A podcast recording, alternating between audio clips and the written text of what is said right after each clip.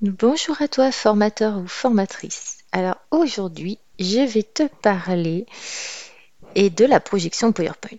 Et en fait, des cinq pièges à éviter dans tes formations lorsque tu projettes un PowerPoint. Alors tout ça, c'est inspiré bien sûr de toutes les erreurs que j'ai pu commettre moi dans ma carrière. Euh, donc l'idée, c'est de te faire gagner un peu de temps afin que tu ne euh, produises pas les mêmes erreurs que moi. Mais avant tout, je lance le jingle. Bienvenue sur le podcast du blog formationdeformateur.fr qui vous accompagne pour devenir formateur ou formatrice. Je suis Nathalie Mollier, formatrice depuis plus de 20 ans et sur ce podcast, je vous donne mes trucs et astuces pour animer vos formations actuelles ou futures. Vous me suivez? Alors, c'est parti pour un nouveau podcast. Je vais te parler simplement de cinq choses parce qu'il y en a plein, plein, plein, mais c'est surtout les cinq problèmes courants hein, de projection euh, de ton PowerPoint. Parce qu'en effet, bah, notre beau métier hein, de formateur ou formatrice, eh il est parfois pavé de choses trappes et d'autres pièges. Alors nous pouvons essayer d'en éviter certains grâce à une excellente préparation, bien sûr, sauf qu'il est impossible, bien sûr, de tout maîtriser comme tu as pu déjà le découvrir lorsque tu animes. Alors le premier piège euh, à éviter, eh bien, c'est de rester prisonnier de son support PowerPoint. Ça arrive à beaucoup de gens, ça m'est arrivé aussi lors de mes premières animations. Euh, c'est qu'en fait, veut dire quoi? Veut dire que parfois, ben, on a tendance à lire son support. Parce que, en effet, sur celui-ci, euh, il y a beaucoup de choses, des détails, des éléments qu'on estime importants, des dates, des noms, des chiffres. Euh, et puis, on estime que franchement, c'est important pour nous hein, euh, de ne pas se tromper, et puis bien sûr pour les apprenants de les retenir. Alors, il peut être tentant en fait de, lire ton support, de peur de dire une bêtise ou euh, d'oublier des choses. malheureusement, dans ce cas, la plupart du temps, bah, on va tourner le dos aux stagiaires ou parce qu'on focalise sur la surface projetée, donc ça, je dirais que c'est le pire. Ou alors, bah, on, on passe notre temps à regarder notre ordinateur portable. Alors, c'est pour ça qu'il va être préférable en fait d'essayer d'alléger euh, tes supports. Je t'en parle juste après parce que ça te permettra d'y jeter juste un coup d'œil de temps en temps euh, vers euh, bah, l'écran soit de, projection, soit préférablement de ton ordinateur que tu auras tourné hein, judicieusement vers toi pour que même si tu es debout, eh bien, tu peux tout voir et euh, ça t'évite en fait bah, de perdre ton sujet en cours de route. Le deuxième piège dans lequel je suis tombée euh, au débarrage, c'est d'avoir des supports PowerPoint trop chargés. Parce que, en fait, comme tout le monde, hein, lorsque j'ai commencé à animer des formations, euh, j'avais tendance à en mettre trop sur chaque slide c'est chaque, chaque page de, PowerPoint parce que je craignais d'oublier d'aborder bah, un sujet ou un élément fondamental. Et donc j'avais tendance à surcharger mes supports. Alors rapidement, je me suis aperçue que j'en avais pas besoin, puisque forcément je connaissais mon sujet. Donc c'était juste en fait une sorte de doudou pour euh, me dire ah oui au cas où, euh, mais en fait je m'en servais pas. Euh, et puis toi aussi tu connais ton sujet, donc forcément tu vas t'apercevoir que tu n'as pas besoin de surcharger tes PowerPoint, surtout que ça t'évite bien évidemment de te faire piquer et copier ton savoir aussi par la suite. Ça, j'en parle dans un autre euh, article que tu trouveras sur le blog.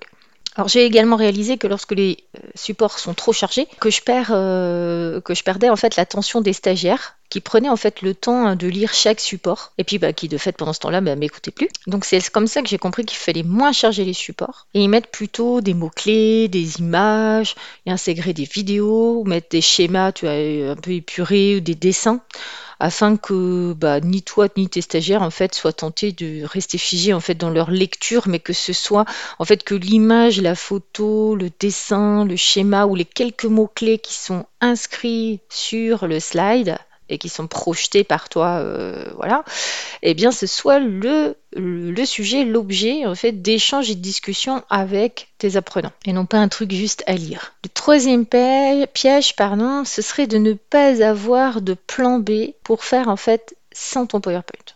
Alors pour quelle raison avoir un plan B? C'est une bonne question parce que les gens me disent mais pourquoi euh, tu veux que j'ai un plan B Eh bien en fait dans un de mes articles qui s'appelle La maladie du formateur, j'aborde déjà un peu euh, les problèmes techniques du matériel qu'on peut avoir. Et puis il se peut en fait que pour une raison ou une autre tu puisses pas en fait utiliser ton support PowerPoint. Donc, euh, bah, par exemple, tout simplement, le vidéoprojecteur fonctionne pas. ça, il y a une grosse coupure d'électricité pendant ta projection. Bah ouais, ça m'est déjà arrivé. Vive les orages dans le sud-ouest. hein, euh, ça avait duré quand même deux heures, donc il faut trouver d'autres d'autres choses à faire. Bien sûr, tu as ton ordinateur ou celui qui était fourni par l'organisme de formation qui tombe en rade. Euh, j'ai eu une fois une mise à jour Windows sur mon ordinateur portable qui a pris la matinée.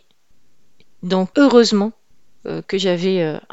Donc euh, une autre fois, ça a été le vidéoprojecteur qui fonctionnait pas ou qui n'était pas compatible avec mon matériel. Donc une autre fois, c'est la lampe du vidéoprojecteur qui était tellement vieille que mon PowerPoint, en fait, il s'affichait en jaune. Donc c'était illisible. Et puis parfois, l'image se mettait à sauter en permanence.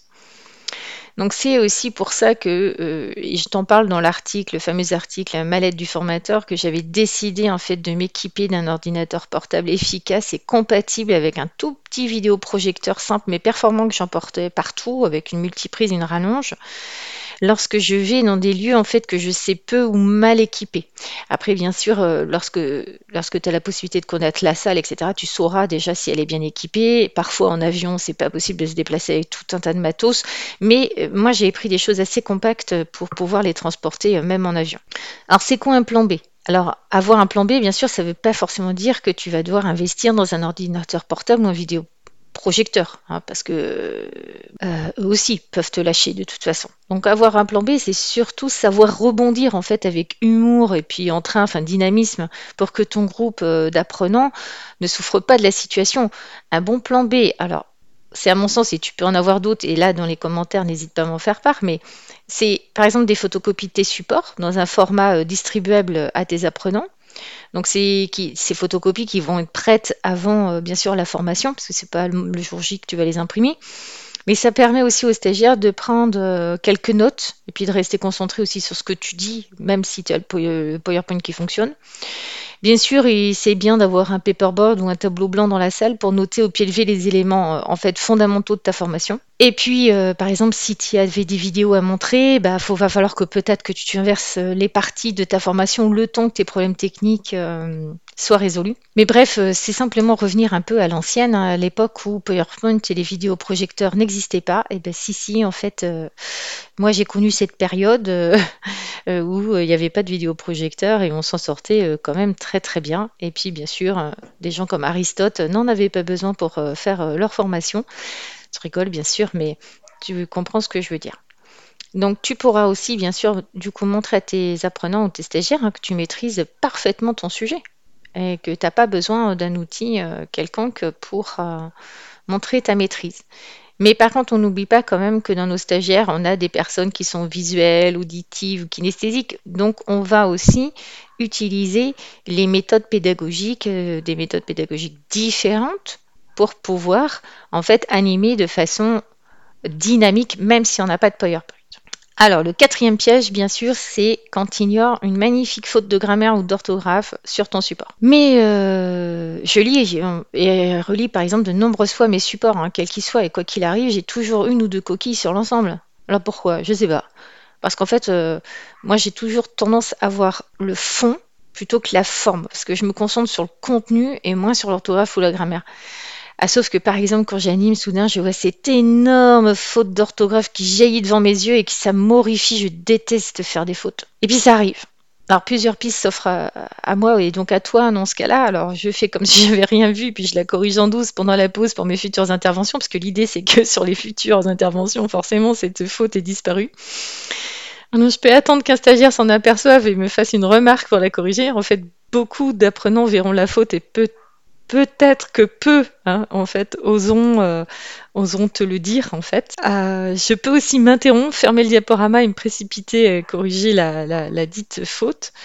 Ou euh, je peux le signaler aussi tout simplement verbalement aux stagiaires pour leur permettre de corriger leur support en même temps que moi, en, même temps que moi, ben, je corrige le mien pour ma part, j'opte souvent pour la dernière solution hein, qui m'a été euh, donnée par un spécialiste en métacommunication pardon, et qui fonctionne très bien. Parce que du coup, euh, t'avoues un peu ton erreur et puis euh, ça passe beaucoup mieux que de faire comme si elle n'existait pas. Puisqu'avant, je rougissais jusqu'aux oreilles en priant pour que personne ne voie ma faute. Puis c'est vraiment pas très marrant à vivre. Donc, bon, bref, moi je te conseille simplement de dire Oula, il y a une grosse coquille, corrigeons-la. Et comme ça, sur tes supports pour la la prochaine fois, bah, il n'y aura plus, euh, il y aura plus cette faute. Le cinquième piège, c'est de se placer entre le vidéoprojecteur et la zone de, projection. Effectivement, il arrive parfois que suivant la configuration de la salle dans laquelle tu seras, que tu aies peu de place pour te positionner face à tes stagiaires. L'idéal à passer bien évidemment d'être placé à droite ou à gauche de la surface de projection pour que tout le monde voit le support.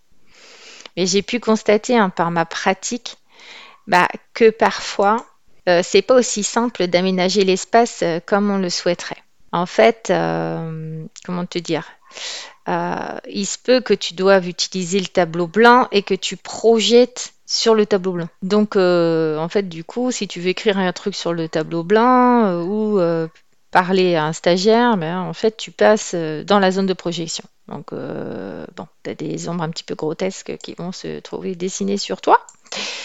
Pas de bol, c'est comme ça. donc, je te confie hein, une petite astuce que j'utilise depuis plusieurs années. Hein, j'ai découverte grâce à un stagiaire, justement. Et ça fonctionne très très bien, hein, quel que soit l'ordinateur que l'on utilise.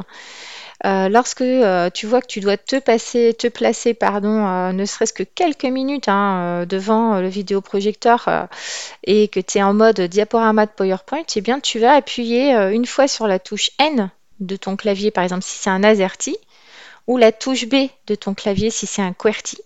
Et comme par magie, la lampe ne projette plus tout en restant allumée. Et donc, pour revenir en mode projection, bah, tu as juste à rappuyer une nouvelle fois sur la touche N ou B, du coup, suivant ton clavier.